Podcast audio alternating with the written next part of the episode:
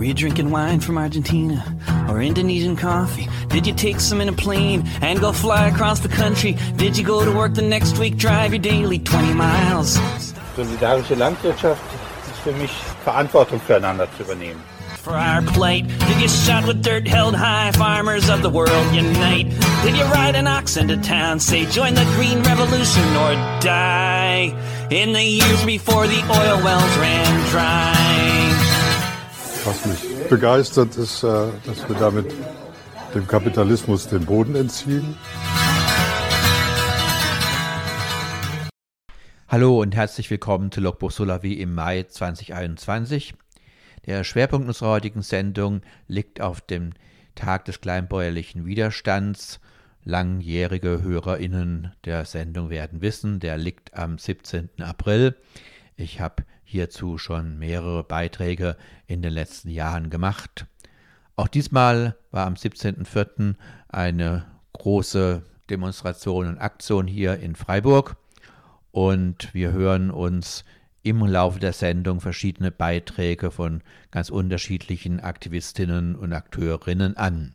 Der erste Beitrag ist von lothringischen Landwirtschaftsaktivistinnen, die in der Nähe von Bühr ihren Hof haben. Vielleicht kommt euch der Name Bühr bekannt vor.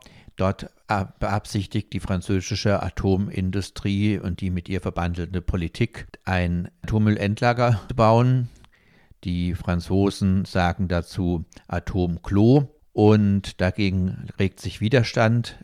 Dieses Bühr ist so strukturell sehr ähnlich wie Goreleben. Auch in Frankreich wurde eine sehr strukturschwache Gegend gewählt, wo die Herrschenden und die Atomlobby davon ausgegangen sind, dass die paar Leutchens, die es da gibt, dass man die dann gut kaufen und wegloben kann und es keinen ernsthaften Widerstand geben wird. Nun, wir wissen alle, glücklicherweise ist das in Gorleben nicht aufgegangen und es sind auch Menschen dabei, sich in Bühr zu wehren. Das hören wir uns jetzt mal in einem Beitrag an. Hallo liebe Leute, gut, dass ihr heute auf der Straße seid und euch für kleinbäuerliche Kämpfe stark macht. Überall auf der Welt solidarisieren sich die Menschen am 17. April mit jenen, die das Rad am Laufen halten, wenn es um die Welternährung geht. Und das seit 25 Jahren. Wir schreiben euch vom Standpunkt eines kleinen Betriebs im südlichen Maastal in Lothringen. Es ist die Region, in der eine agrarische Wüste die Bedingungen geschaffen hat, um eines der größten Industrieprojekte Europas umzusetzen. Im undicht besiedelten Departement Meuse auf halber Strecke zwischen Freiburg und Paris soll ein sogenanntes Atommüllendlager entstehen. CGO, das größte projizierte Atommüllendlager der Welt. Zusammen mit weiteren Gefährtinnen beteiligen wir uns mit dem Aufbau einer solidarischen Kooperative am Widerstand gegen dieses Höllenprojekt. Dabei geht es ganz zentral um den Zugang und die Verteidigung von Land unter welchem die Atomagentur Andra wie die BGE in Deutschland ein großes Loch zur unrückholbaren Entsorgung des Strahlenmülls errichten will. Unser Widerstand will zugleich die Alternative unterstreichen. Die Wiederbelebung einer infrastrukturschwachen Gegend, radikale Ökologie, Emanzipation und Autonomie. Und diese verwirklichen wir durch die Beteiligung am Weg der bäuerlichen Kämpfe. Der kleinbäuerliche Weg ist ein schwerer Weg und ein langer Weg. Ein Weg mit Blick auf übermorgen, ganz im Gegensatz zum einfachen neoliberalen Alltag. Hier im Westen gibt es kaum noch kleinstrukturierte Betriebe.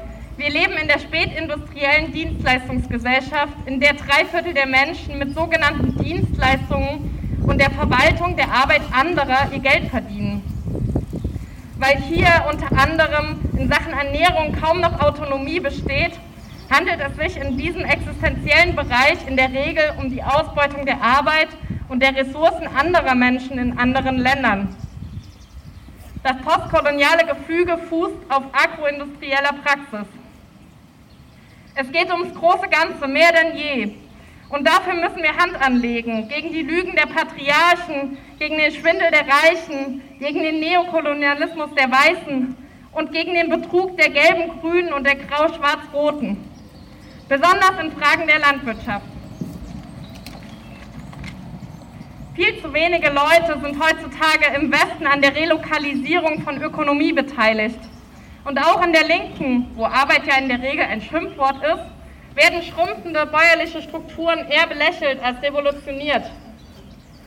Auch die neorurale Aussteigerkultur ist oft nur ein Fallschirmprojekt privilegierter StädterInnen, die eine romantische Vorstellung vom Landleben zu praktizieren versuchen. Während uns das Klimadesaster, massive Überforderung durch die Nachwehen der Industriegesellschaft, Zoonosen und Gesundheitsfragen massiv herausfordern, leben wir die Zeit des großen Populismus. Allseits wird nach einfachen Antworten gesucht und Teile der Ökobewegung leider, gehen leider genau diesen Weg. Doch soziale Gerechtigkeit und der Schutz der Umwelt werden nicht durch einen Einkauf bei Alnatura begünstigt. Wie sieht die Normalität hierzulande aus? 1000 Hektar Betriebe, die Spargel- und Erdbeerwüste, gekoppelt mit der Ausbeutung billiger Arbeitskraft. Die Verstromung in sogenannten Biogasanlagen, Saatmais, Pharmaindustrie und Gentechnik. Die ökozidale, globalisierte Lebensmittelindustrie nimmt genau hier am Rhein ihren Ausgangspunkt. Das Bio von heute, das Grün von Freiburg, das ist für die Tonne. Wir haben es schon lange mehr als satt. Und das malt uns auch kein Kretschmann schön, kein Baerbock, kein Hofreiter, kein Salomon, keine Klöckner. Einfach niemand. Wir haben die Lügen der Konzerne und der schlechten Regierungen satt, die mit ihrer Politik niemals an übermorgen denken. Wir denken an übermorgen und wir arbeiten hart, denn die Veränderung der Verhältnisse liegt in unseren Händen. Sie liegt weltweit in den Händen jener, die Landwirtschaft als ein revolutionäres Projekt begreifen. Dass es nicht weitergehen kann, wie es gerade läuft, dürfte mehr als klar sein. Ihr seht, es gibt massiv viel zu sagen, zu debattieren und zu schimpfen. Vor allem aber gibt es viel zu tun. Unterstützt den Aufbau solidarischer Kooperativen, hinterfragt die Ernährungspolitiken und die Herrschaftsverhältnisse. Macht euch stark für die landwirtschaftlichen Kämpfe gegen neoliberale UnterdrückerInnen vom Kaiserstuhl bis Uttar Pradesh. Und glaubt den Lügen der Patriarchen nicht. Sabotiert die VerwalterInnen des Elends und seid kompromisslos in der Kritik der Bullshit-Jobs. Denn am Ende können wir weder euer Papier noch euer Geld noch eure ach so schönen Reden essen. Gemeinsam können wir andere Welten aufzeigen und aufbauen. Feuer und Flamme der agroindustriellen Ausbeutung. Vielen Dank und guten Appetit.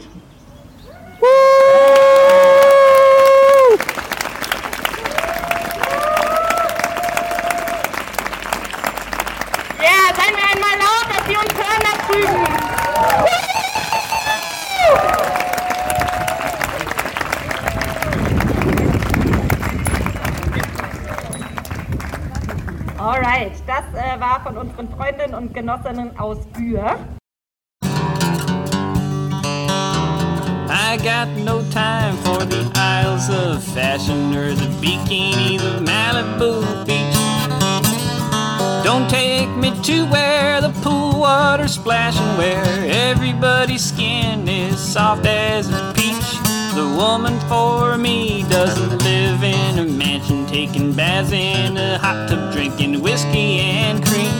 The woman for me is a fighter with passion.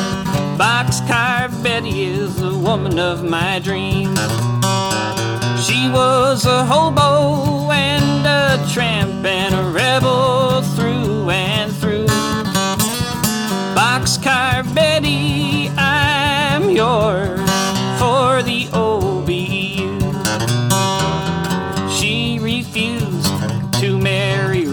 or kiss anybody's ass. She was proud to be a union woman and a leader of the working class. She hopped the freights from state to state with revolution in her eyes. For she couldn't stand to hear the sound of a hungry child's cry. Was a hobo and a tramp and a rebel through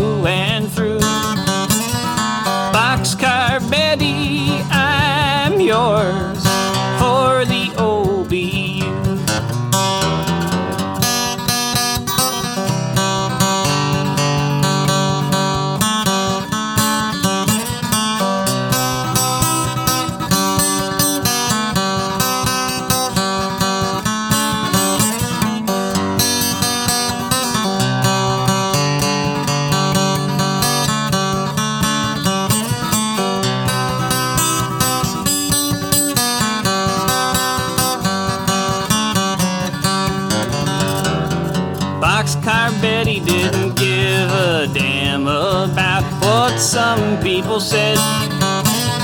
They called her a free lover, and they called her a dirty red. But if I could do anything in life, I would hope to make my stand. Hanging around the jungles as Boxcar Betty's right hand man. She was a hobo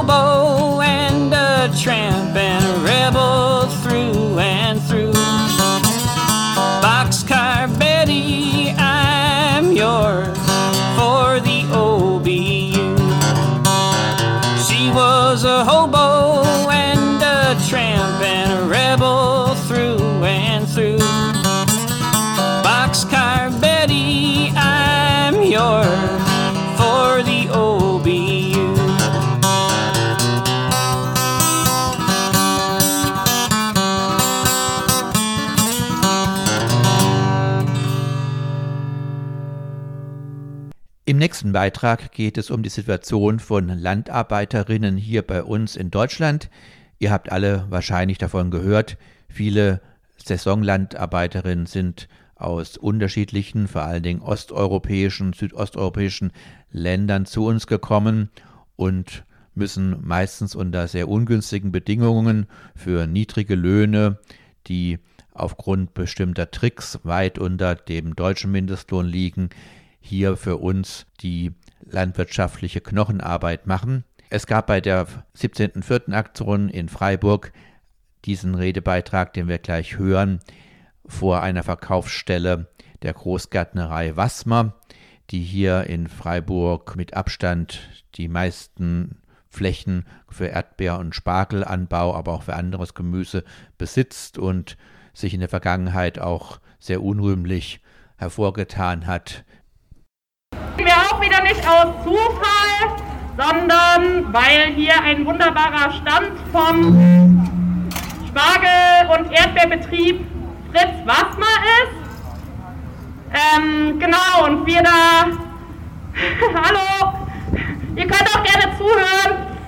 Ähm, genau, also wir sind nämlich hier, weil heute der Tag des kleinbäuerlichen Widerstands ist. Und wir stehen hier symbolisch vor diesem Verkaufsstand dieses örtlichen Spargelanbaubetriebs, um anzuklagen.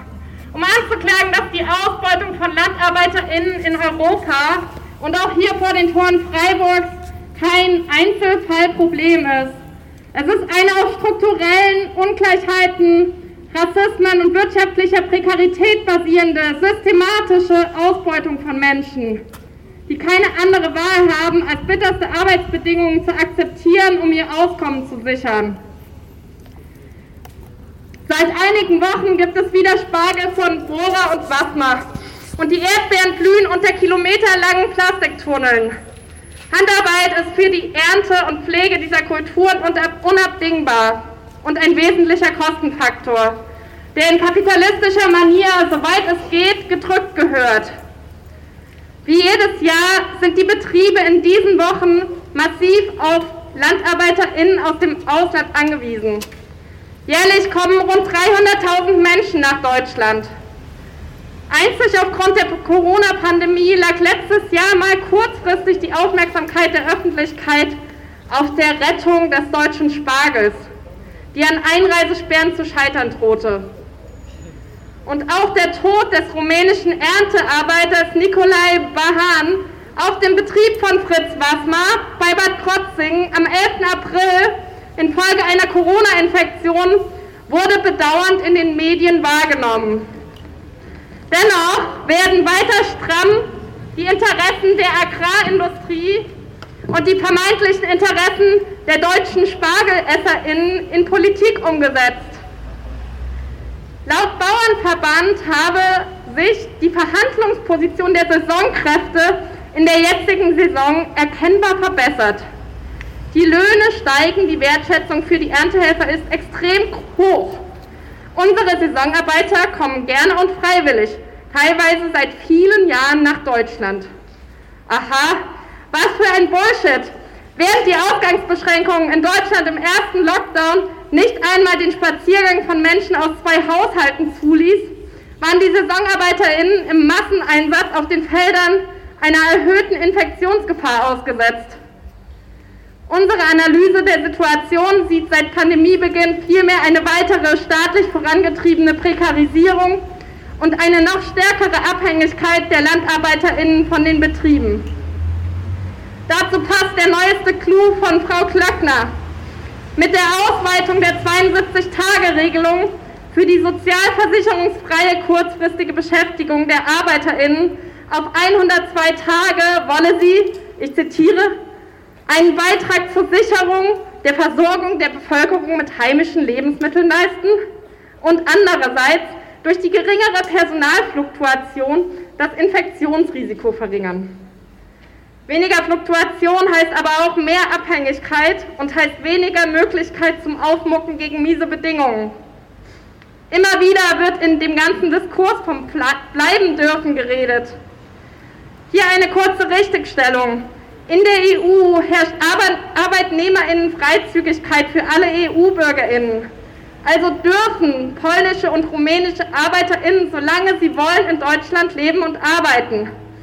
Bei dieser Regelung geht es nicht um Bleiberecht, sondern einzig um die Befreiung der Betriebe von ihrer Verpflichtung, für die Arbeiterinnen die Krankenversicherung, Rentenbeiträge etc. zu zahlen und Verantwortung zu übernehmen. Damit ist die Ausweitung der Sozialversicherungsbefreiung hauptsächlich eine weitere Prekarisierung und absolut mies für die ArbeiterInnen.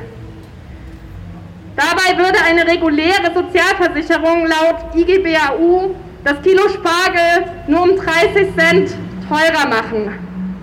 Im Gegensatz dazu, stellt euch vor, wie, wie krass das ist, haben viele ArbeiterInnen gerade in Zeiten dieser Pandemie nicht einmal eine ausreichende Krankenversicherung und müssten im Fall einer Covid-19-Infektion die Behandlung vor Ort und Folgekosten im Heimatland selbst zahlen. Für die meisten unmöglich, beziehungsweise der finanzielle Ruin. Außerdem auf der staatlichen Ausbeutungsagenda steht die Anwerbung von ArbeiterInnen aus den sogenannten Drittstaaten, weil eben die ArbeiterInnen nicht mehr gerne und freiwillig hierher kommen, da die deutsche Landwirtschaft als Arbeitsort für PolInnen und RumänInnen mit den sich verbessernden Lebensverhältnissen in ihren Heimatländern nicht mehr alternativlos ist, werden nun konzertiert ArbeiterInnen aus Georgien, der Ukraine und der Türkei geholt. Dieses Jahr umfasst das Pilotprojekt 5000 GeorgierInnen, organisiert und angeworben von der Bundesagentur für Arbeit. Und das Beste ist, sie müssen für, für ihre Hin- und Rückflüge und dem PCR-Test vor Abreise auch noch selbst aufkommen. Mit diesem Projekt können die Deutschen ihr liebstes Saisongemüse auch in Zukunft zu ähnlichen Preisen wie in den vergangenen Jahren konsumieren. Zurück zum Pandemiegeschehen. Konsequenter Infektionsschutz auf den Betrieben ist für die einzelnen ArbeiterInnen schwierig realisierbar. Weil die Betriebe Produktionskosten sparen wollen, müssen die meisten LandarbeiterInnen stark beengte Verhältnisse bei Unterbringung und Fahrten zu den Feldern in Kauf nehmen. Es wird von ihnen erwartet, dass sie sich quasi 102 Tage in Isolation begeben, in der nur ihre Arbeitsleistung zählt und sonstige menschliche Bedürfnisse irrelevant sind. Sie de facto kein selbstbestimmtes Leben haben. Wohlgemerkt ist es eine perfide Isolation und eine Pseudo-Quarantäne, die ArbeiterInnen werden nur abgeriegelt von der deutschen Bevölkerung. Ihr eigener Schutz spielt keine große Rolle. Und so bleibt die Situation überall auf den deutschen Feldern systematisch eine bittere. Extrem lange Arbeitszeiten, ein Knochenjob, Lohndumping und Lohnbetrug durch überteuerte Abzüge für Anreise, Unterbringung und Verpflegung, keinerlei Integration in die Sozialversicherungssysteme oder gar gesellschaftliche Netzwerke, mangelhafter Infektionsschutz und insgesamt kein Raum für selbstbestimmtes Handeln. Und natürlich werden die ArbeiterInnen an den erhöhten Kosten aufgrund der Infektionsschutzmaßnahmen satt beteiligt. Auf manchen Betrieben wird ihnen 6 Euro pro Nacht abgezogen, was die Mehrkosten von insgesamt für die vier Monate 500 Euro pro ArbeiterIn für Tests, Hygienemaßnahmen und weniger gequetschte Unterbringung sogar überkompensiert. Die Betriebe üben enormen Druck auf die Beschäftigten aus. Teilweise werden sogar ihre Pässe bis zur Abreise einbehalten als Druckmittel. Wenn ErntehelferInnen die Leistung nicht schaffen, können sie von heute auf morgen gekündigt werden. Die Erntehelferinnen wiederum sind an stabilen Verhältnissen interessiert. Sie wollen in kurzer Zeit so viel wie möglich verdienen und auch im nächsten Jahr wiederkommen. Viele sind zudem nur unzureichend über ihre ohnehin schmalen Rechte in Deutschland informiert. Eine gewerkschaftliche Organisierung ist aufgrund der kurzen Aufenthalte und hohen Fluktuationen kaum möglich. Und selbst wenn Missstände an Behörden wie Zoll und Arbeitsschutz gemeldet werden, verstauben die Fälle meist in den Schubladen der Bürokratie, wenn nicht zusätzlich Druck durch Presse und Öffentlichkeit aufgebaut wird. Derart prekarisierte und abhängige ErntehelferInnen können sich nur schwerlich gegen Missstände wehren und Widerstand organisieren. Und doch gibt es immer wieder Streiks, wie letztes Jahr in Bornhagen und im Burg im Spreewald. Dieses Jahr bleibt zu hoffen, dass wieder ArbeiterInnen den Mut finden, sich gegen dieses ausbeuterische System zu wehren und ihre Arbeitskraft, also ihr einziges Druckmittel, zu verweigern. Wo wir auch schon bei den Handlungsmöglichkeiten für euch wären. Zeigt euch solidarisch mit streikenden ArbeiterInnen. Unterstützt sie am besten vor Ort, tagt an den Verkaufsständen auf dem Markt, im Hofladen bei Alnatura und Edeka nach, wie die Arbeitsbedingungen der ErntehelferInnen sind. Geht den VerkäuferInnen und FilialleiterInnen auf die Nerven. Und übrigens, leider garantieren auch Biolabels oder Demeter nicht per se faire Bedingungen für SaisonarbeiterInnen. Sucht euch transparente, solidarökonomische und faire Bezugsmöglichkeiten für euer Obst und Gemüse. Das war's.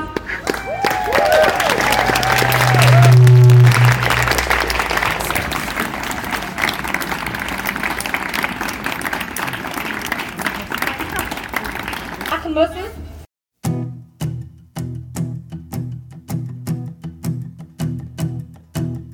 Lots of folks are revolting. They've had enough of this shit. The rich are getting richer. They're saying that's it.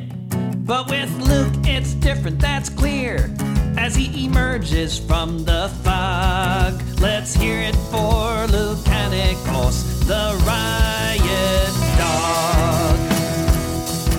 It's a fight between people, but he is no pawn. He knows exactly which side he's on. In the machine of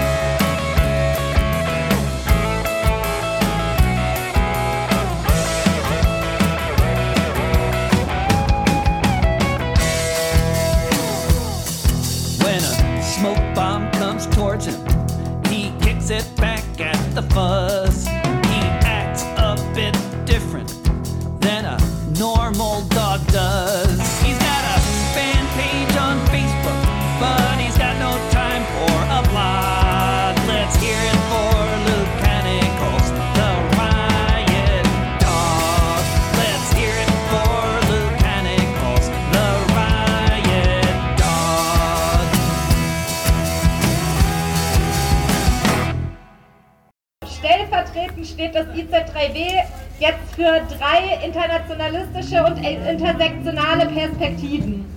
Und wir hören jetzt einen ersten Beitrag über die MST in Brasilien, über die kleinbäuerliche Organisation dort und die Kämpfe der indischen Bäuerinnen und Bauern. Ja, danke. Ähm, ich bin Wolfgang Hees, ich bin Demeterbauer aus dem Kaiserstuhl und ich bin Geschäftsführer von der ABL, der Arbeitsgemeinschaft Bäuerliche Landwirtschaft in Baden-Württemberg. Und ähm, da sind wir Teil von der Via Campesina, also von der internationalen Kleinbauernbewegung und haben da sehr intensive Kontakte zu unseren Kollegen in den anderen Ländern. Zu Brasilien ähm, habe ich einen zu dem Thema einen sehr, sehr persönlichen Bezug und möchte auch, möchte auch einen persönlichen Einstieg euch gegenüberbringen. Ich war ja auch mal jünger, 1996 äh, schrieb ich mit Stipendium der Böll Stiftung meine Doktorarbeit über Agrarreform und über das MST. Nee, nur zu. Und äh, einer von meinen Informanten, den ich mehrfach besucht habe in Paroa-Pebas im Bundesstaat Pará, das war der Osiel. Und Osiel war der, der letztendlich die Demonstration der Bauern angeführt hat, die in Eldorado Carajás umgebracht worden sind. Unter ihnen Osiel, ein junger Führer, 24 Jahre alt, der wahnsinnig engagiert war und der mit dieser Landbesetzung Paraguay-Bäbers eben diese Demo gemacht hat, wo dann die, äh, die Militärpolizei von beiden Seiten kam und das Feuer eröffnet hat auf die friedlich demonstrierenden Landlosen. Hier seht ihr so ein Bild äh, von der Aufbahrung der 18 Leichen, die äh, da ihr Leben verloren haben. Die Landbesetzung Bäbers äh, ist eine ziemlich große, das waren 1200 Familien, die äh, wieder vertrieben worden waren und dann äh, diese Demo gemacht haben und da von der Militärpolizei zusammengeschossen sind, worden sind.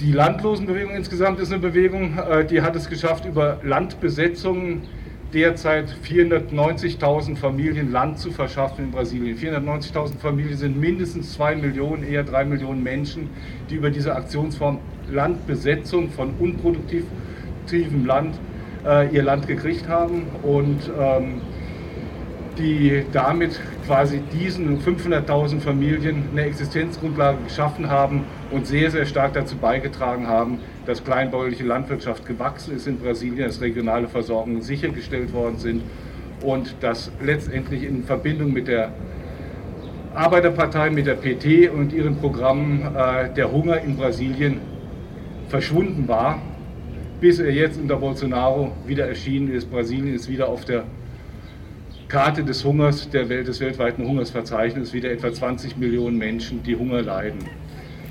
Ganz aktuell ist es beim MST so, wir hatten vor drei, vor vier Wochen eine große ähm, äh, Zoom-Konferenz mit 117 Unterstützern hier aus Europa, USA, Kanada, Australien, wo wir mit dem MST darüber gesprochen haben, was man in diesen Zeiten der Corona in Brasilien jetzt machen kann. Und die MSTler sagen, die Revolution muss etwas warten, wir müssen jetzt Leben retten. Das MST produziert wahnsinnig viele Nahrungsmittel, unter anderem sind sie der größte Erzeuger von organischem Reis in ganz Lateinamerika in ihren Kooperativen. Die versorgen jetzt die brasilianische Armutsbevölkerung mit Nahrungsmitteln, das, was die Regierung nicht macht. Sie haben über 1000 Gesundheitsagenten ausgebildet, die in die Favelas reingehen, den Leuten zeigen, wie, äh, wie man Hygiene einhalten muss. Sie haben aus biologischen Mitteln eigene Hygiene, Desinfektionsmittel und so weiter produziert. Und äh, sie haben Tausende und Hunderttausende von Masken genäht, damit die Bevölkerung damit versorgt wird. Das ist zurzeit die Situation in Brasilien, dass man sagt, okay, jetzt heißt es einfach Menschenleben retten, was völlig verständlich ist bei über 4000 Toten pro Tag.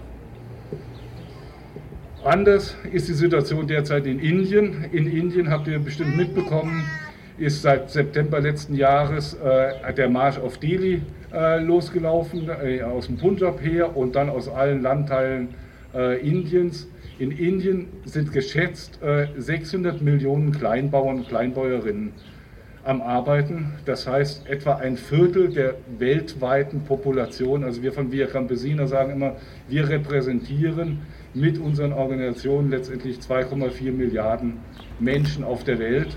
Und davon ist etwa ein Viertel in Indien und die sind zurzeit unter ihrer extrem konservativen Regierung total bedroht weil da neoliberale äh, Gesetze eingeführt worden sollen, die den Kleinbauern letztendlich ihr Land entrauben und die, das Agrobusiness fördern.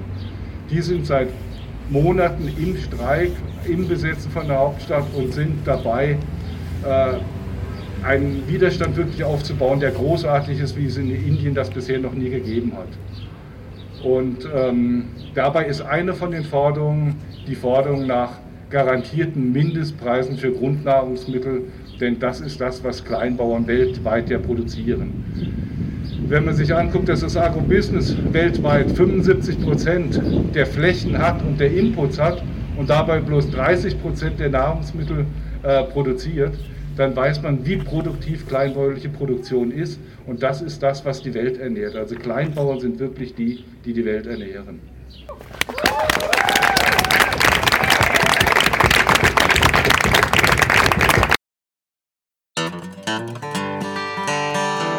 There's that guy with his bow tie going off to Mater D. There's Richard ranting a rave saying, Jesus, don't you see? There's old Mrs. K carrying an apple pie behind the green haired girl hanging on the slide. Well, the mayor stumbled off the train, he's looking for a dime.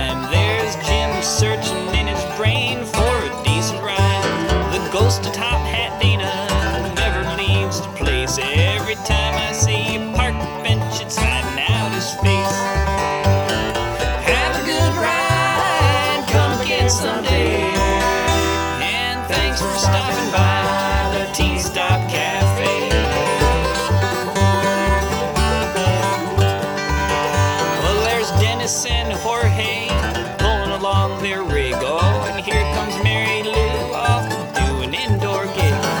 Judy's gone to school to misdirect the youth. Spaced out kid with comic books is dreaming of a phone booth. Have a good ride, come again someday. And thanks for stopping by the Tea Stop Cafe.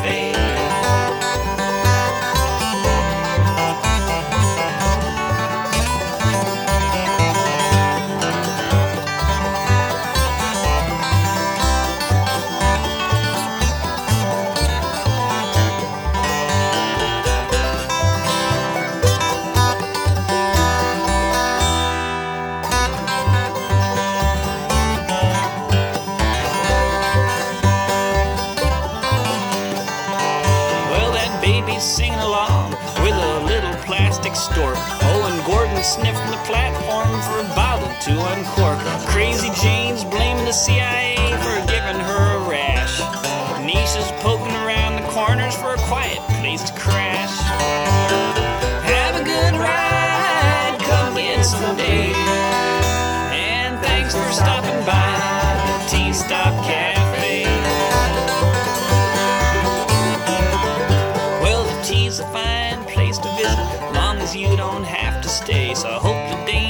drop on by on some other day. Next time you have some time that's free, or you're on a wild shopping spree,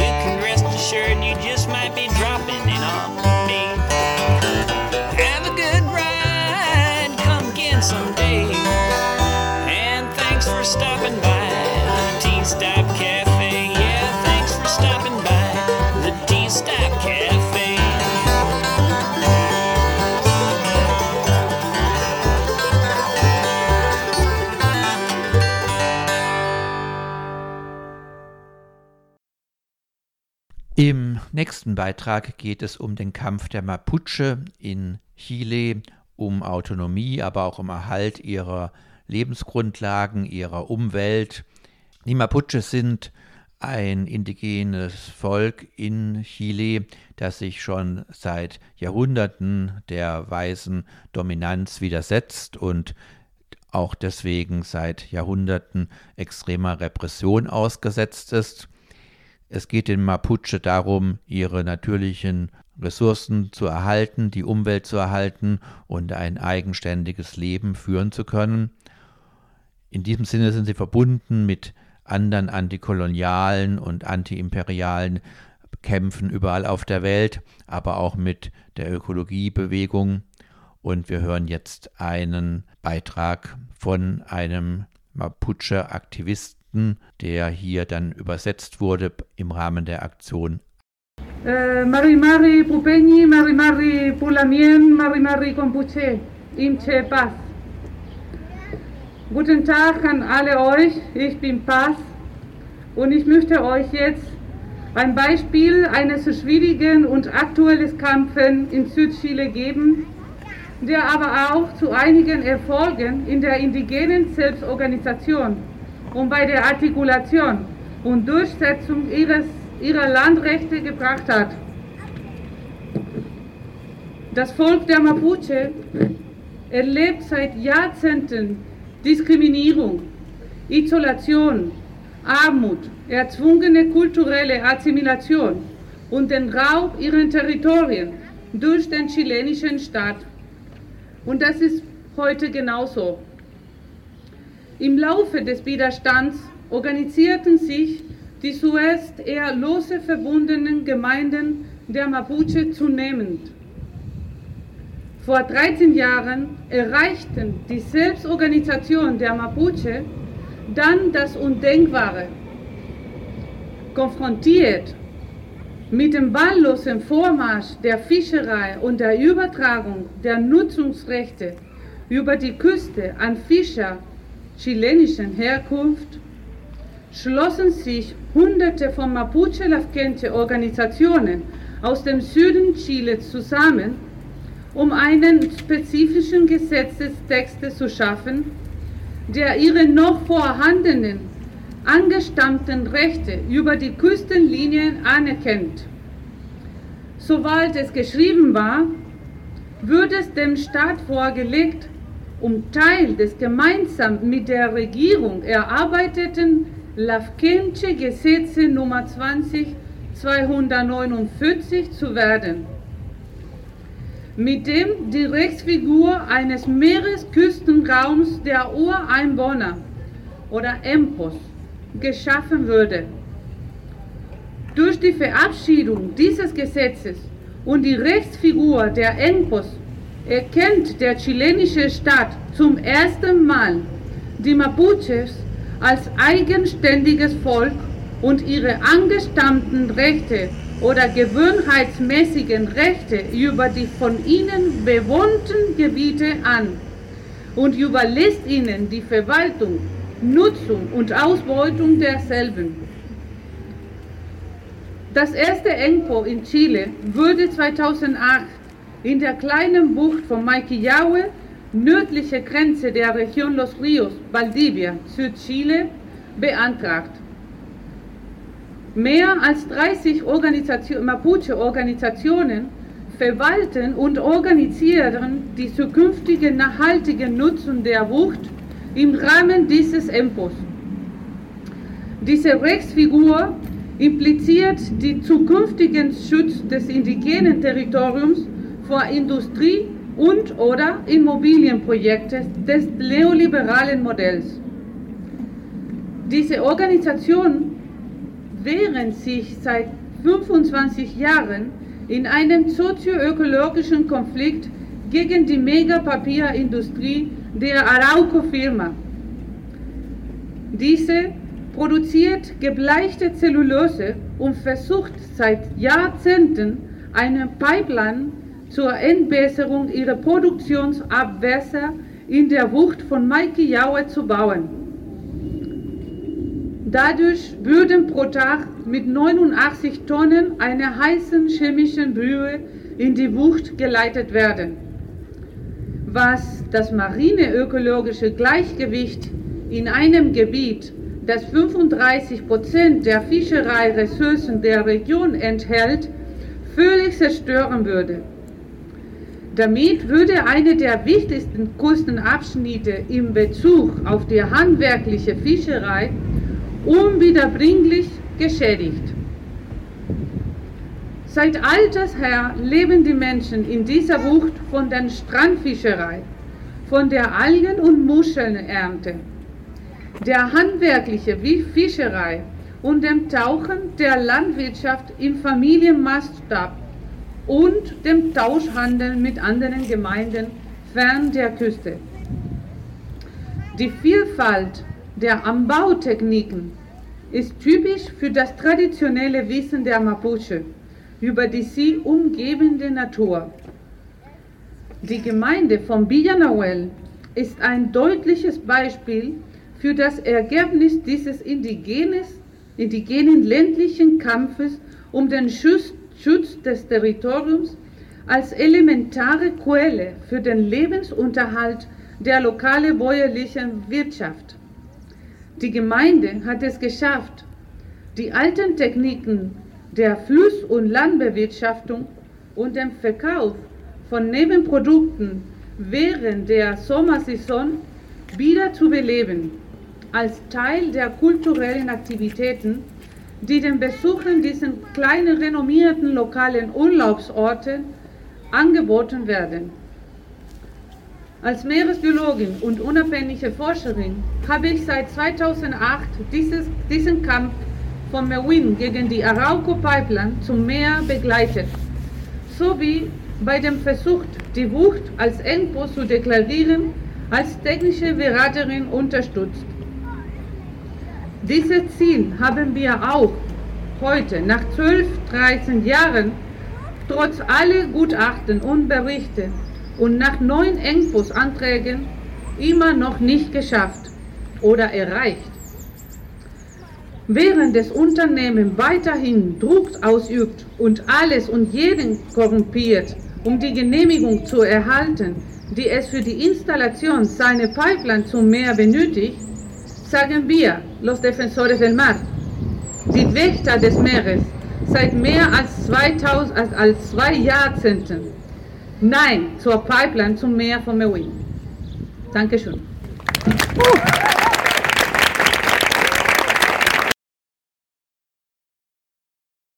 Als nächstes hören wir einen Beitrag, in dem eine Aktivistin zusammenfasst, warum es am Tag des kleinbäuerlichen Widerstandes geht, warum die kleinbäuerliche Landwirtschaft so zentral für die Ernährung unseres Planeten ist.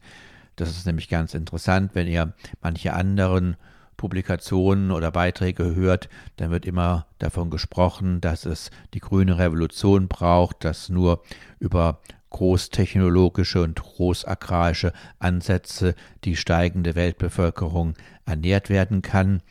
Das wird durch die Realitäten in keiner Weise gedeckt. Der größte Teil der Weltbevölkerung wird eben von kleinbäuerlicher Landwirtschaft ernährt und das ist schon viele Jahrzehnte bis Jahrhunderte so und hat sich auch in jüngster Zeit nicht geändert. Es sind die großen Agrarkonzerne und die großen agrarischen Ansätze, die die Natur zerstören und dazu beitragen, dass immer weniger Menschen auf der Erde satt werden. Hören wir uns den Beitrag an. Wir sind heute zusammengekommen, um den Tag des kleinbäuerlichen Widerstands zu begehen. KleinbäuerInnen, Fischerinnen, Hirtinnen und andere Menschen, die im ländlichen Raum arbeiten, produzieren den Großteil der Lebensmittel, die wir jeden Tag essen.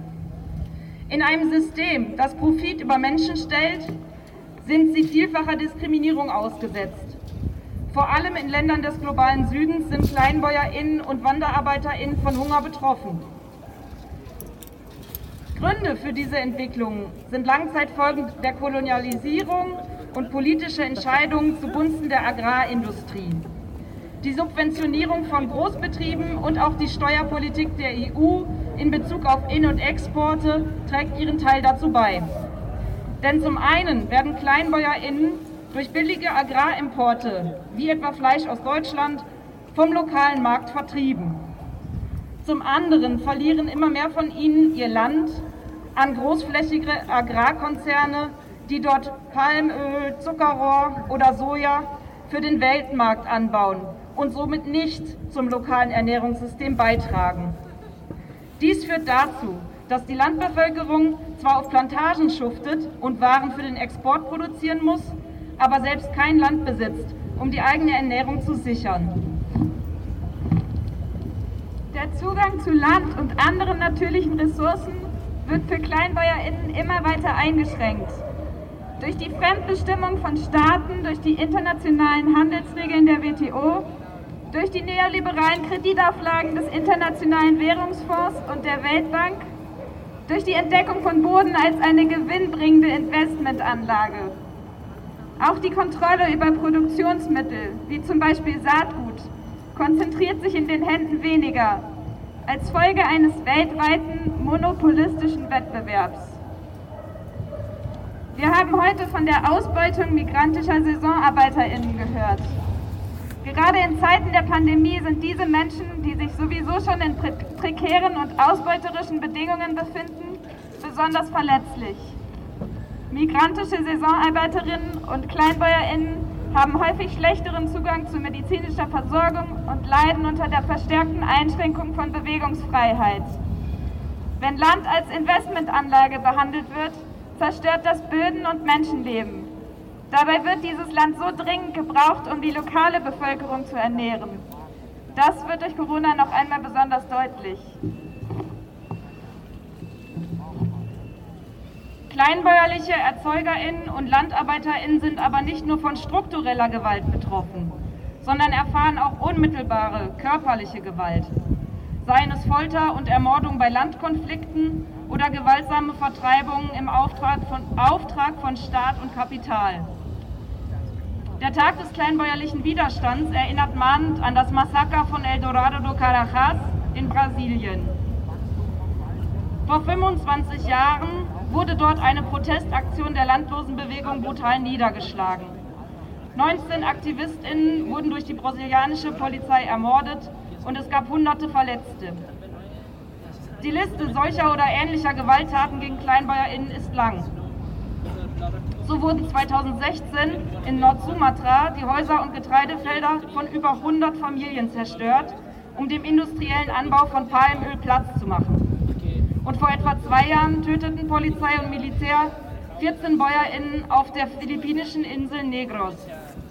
Diese Insel ist traditionelles Anbaugebiet für Zuckerrohr und eine Hochburg des Großgrundbesitzes. Seit 2016 wurden dort insgesamt mehr als 70 KleinbäuerInnen und MenschenrechtsaktivistInnen ermordet. Wir stehen heute hier, um auf die umwelt- und lebensfeindliche Agrarindustrie, Landraub durch internationale Agrarinvestoren und die gewaltsame Unterdrückung der KleinbäuerInnen aufmerksam zu machen. Wir stehen hier, um gegen Hunger und Vertreibung als Folgen der kapitalistischen Einhegung von Saatgut, Ackerland, Fischgründen, Wasser und Wäldern zu protestieren. Und wir wollen, dass diejenigen, die sich dagegen wehren, gehört werden.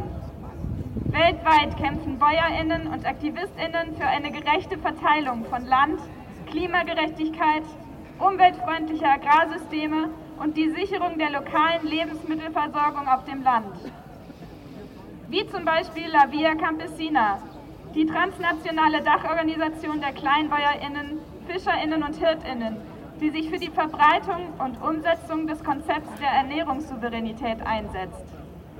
Oder die Kämpfe von KleinbäuerInnen in Chile, welche sich für die Landrechte der indigenen Bevölkerung und gegen die Privatisierung des Wassers einsetzen. In Indien protestierten kürzlich mehr als 300.000 BäuerInnen gegen neoliberale Landwirtschaftsreformen. Und im französischen Bür widersetzen sich BäuerInnen gegen die Errichtung eines Atommüllendlagers. Wir haben heute viele Beiträge gehört, die uns empören, aber auch Mut machen. Lasst uns entschlossen für eine soziale, ökologische und feministische Agrarwende kämpfen. Auch hier vor Ort gibt es unterstützenswerte Initiativen, ähm, die zu positiven Veränderungen in Bezug auf Ernährung und Lebensmittelproduktion beitragen. Wir haben gehört von äh, Ernährungsräten und um Freiburg herum gibt es verschiedene Projekte solidarischer Landwirtschaft. Daran erinnern wir uns noch, das ist ja noch nicht so lange her. Wir erklären uns solidarisch mit den weltweiten kleinbäuerlichen Kämpfen, mit den AktivistInnen, die sie unterstützen und mit den SaisonarbeiterInnen, die in ausbeuterischen Arbeitsverhältnissen jetzt und hier in der Region unseren Luxusspargel stechen. Macht euch stark für Ernährungssouveränität, für eine soziale, ökologische und feministische Agrarwende.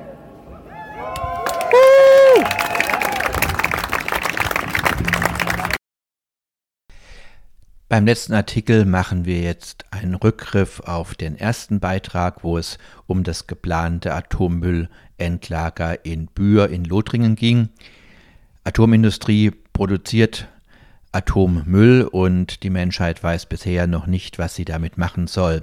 Auch in Fessenheim, ungefähr 30 Kilometer von Freiburg auf der anderen Seite des Rheins gelegen, ist ein Atomkraftwerk jetzt über viele Jahrzehnte betrieben worden.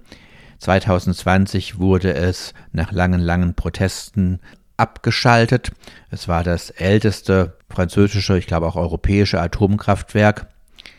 Und damit ist aber die Gefahr noch nicht vorbei. Wir haben radioaktives Material ist in diesem stillgelegten Kernkraftwerk noch in großer Menge vorhanden. Es muss abklingen, wie das so schön heißt, und dieser Zeit zwischengelagert werden. Über die Gefahren, die in dieser Abkling- und Zwischenlagerungsphase auftreten, gibt es unterschiedliche Meinungen. Und mein Kollege Klaus Schramm hier von Radio Dreieckland hat anlässlich eines Artikels in der Badischen Zeitung, das ist hier die Lokalzeitung für Freiburg, sich nochmal damit beschäftigt, wie gefährlich ein solches Zwischenlager ist und darauf hingewiesen, dass Zwischenlager, die wir ja in Deutschland hier auch zahlreich haben, prinzipiell nicht als ungefährlich eingestuft werden können. Atomenergie ist kein guter Gedanke und es ist wichtig, auch im Rahmen der CO2-Reduktionsdiskussionen darauf zu achten, dass die Atomlobby nicht wieder einen Fuß in die Tür bekommt. Hören wir uns den Beitrag an.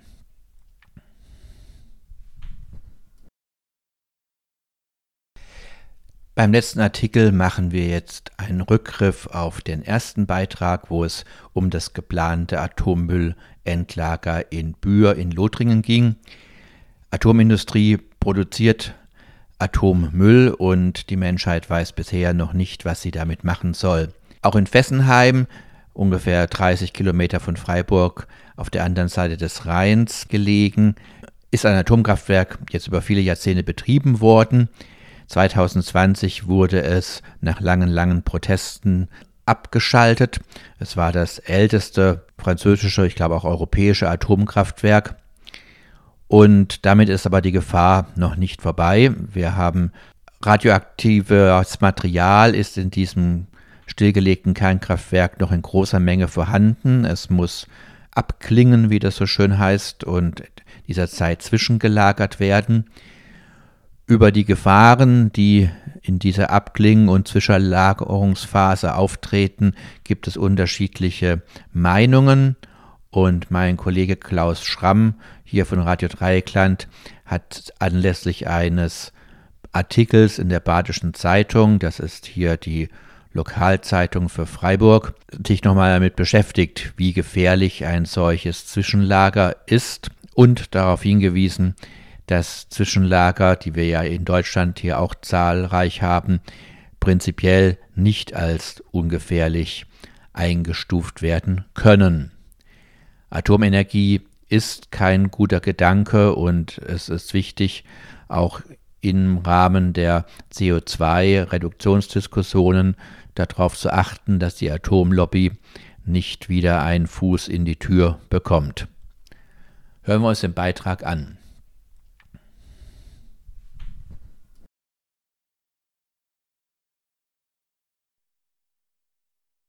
Die Badische Zeitung verharmlost das Risiko im stillgelegten AKW Fessenheim.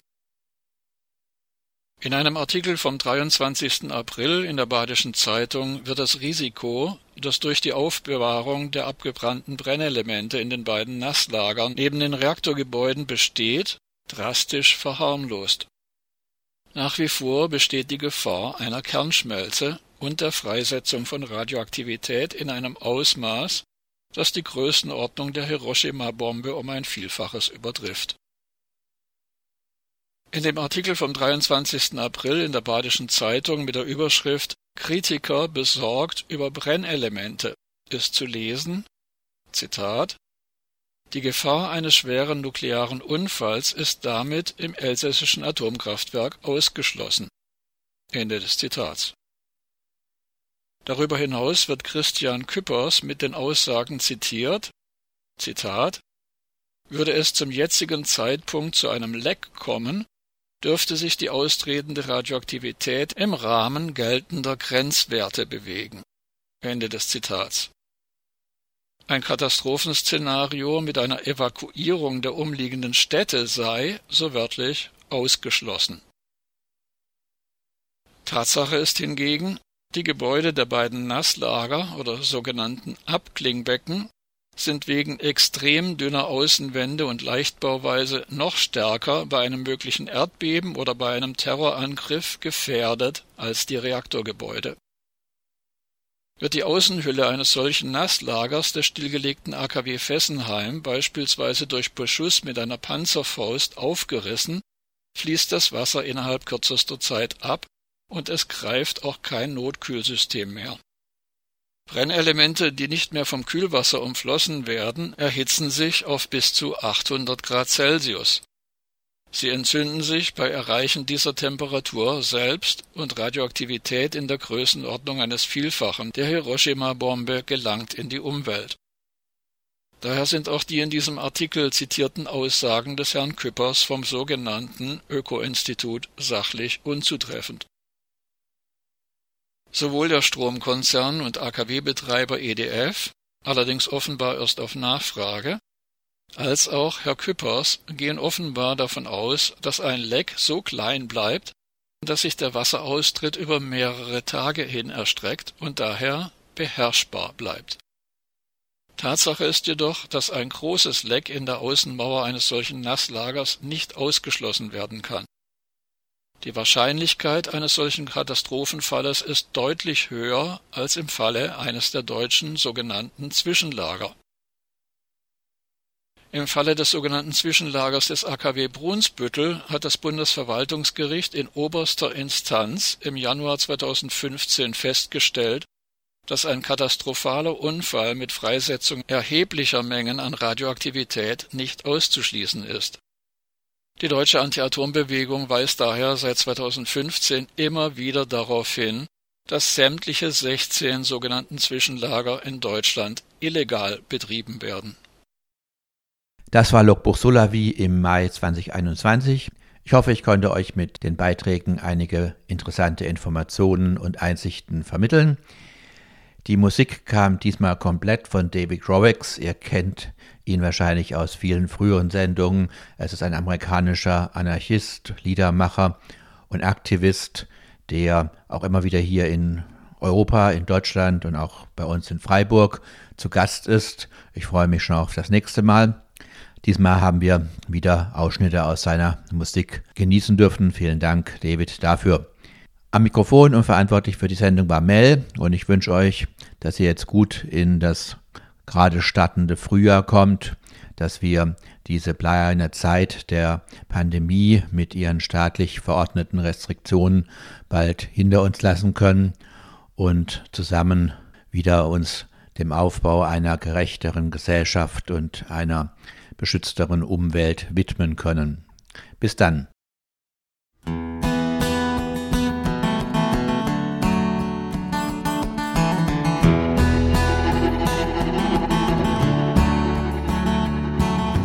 Economy is crashing for so many of us. Still riding in the back of the bus. More like being thrown under the wheels. If a light could be shown on how the other half feels. As they pillage and plunder to the privileged few, ever wonder what they're gonna do when the people they're take anymore? Will they be ruining the day they brought on the class war? Waiting for the hurricane.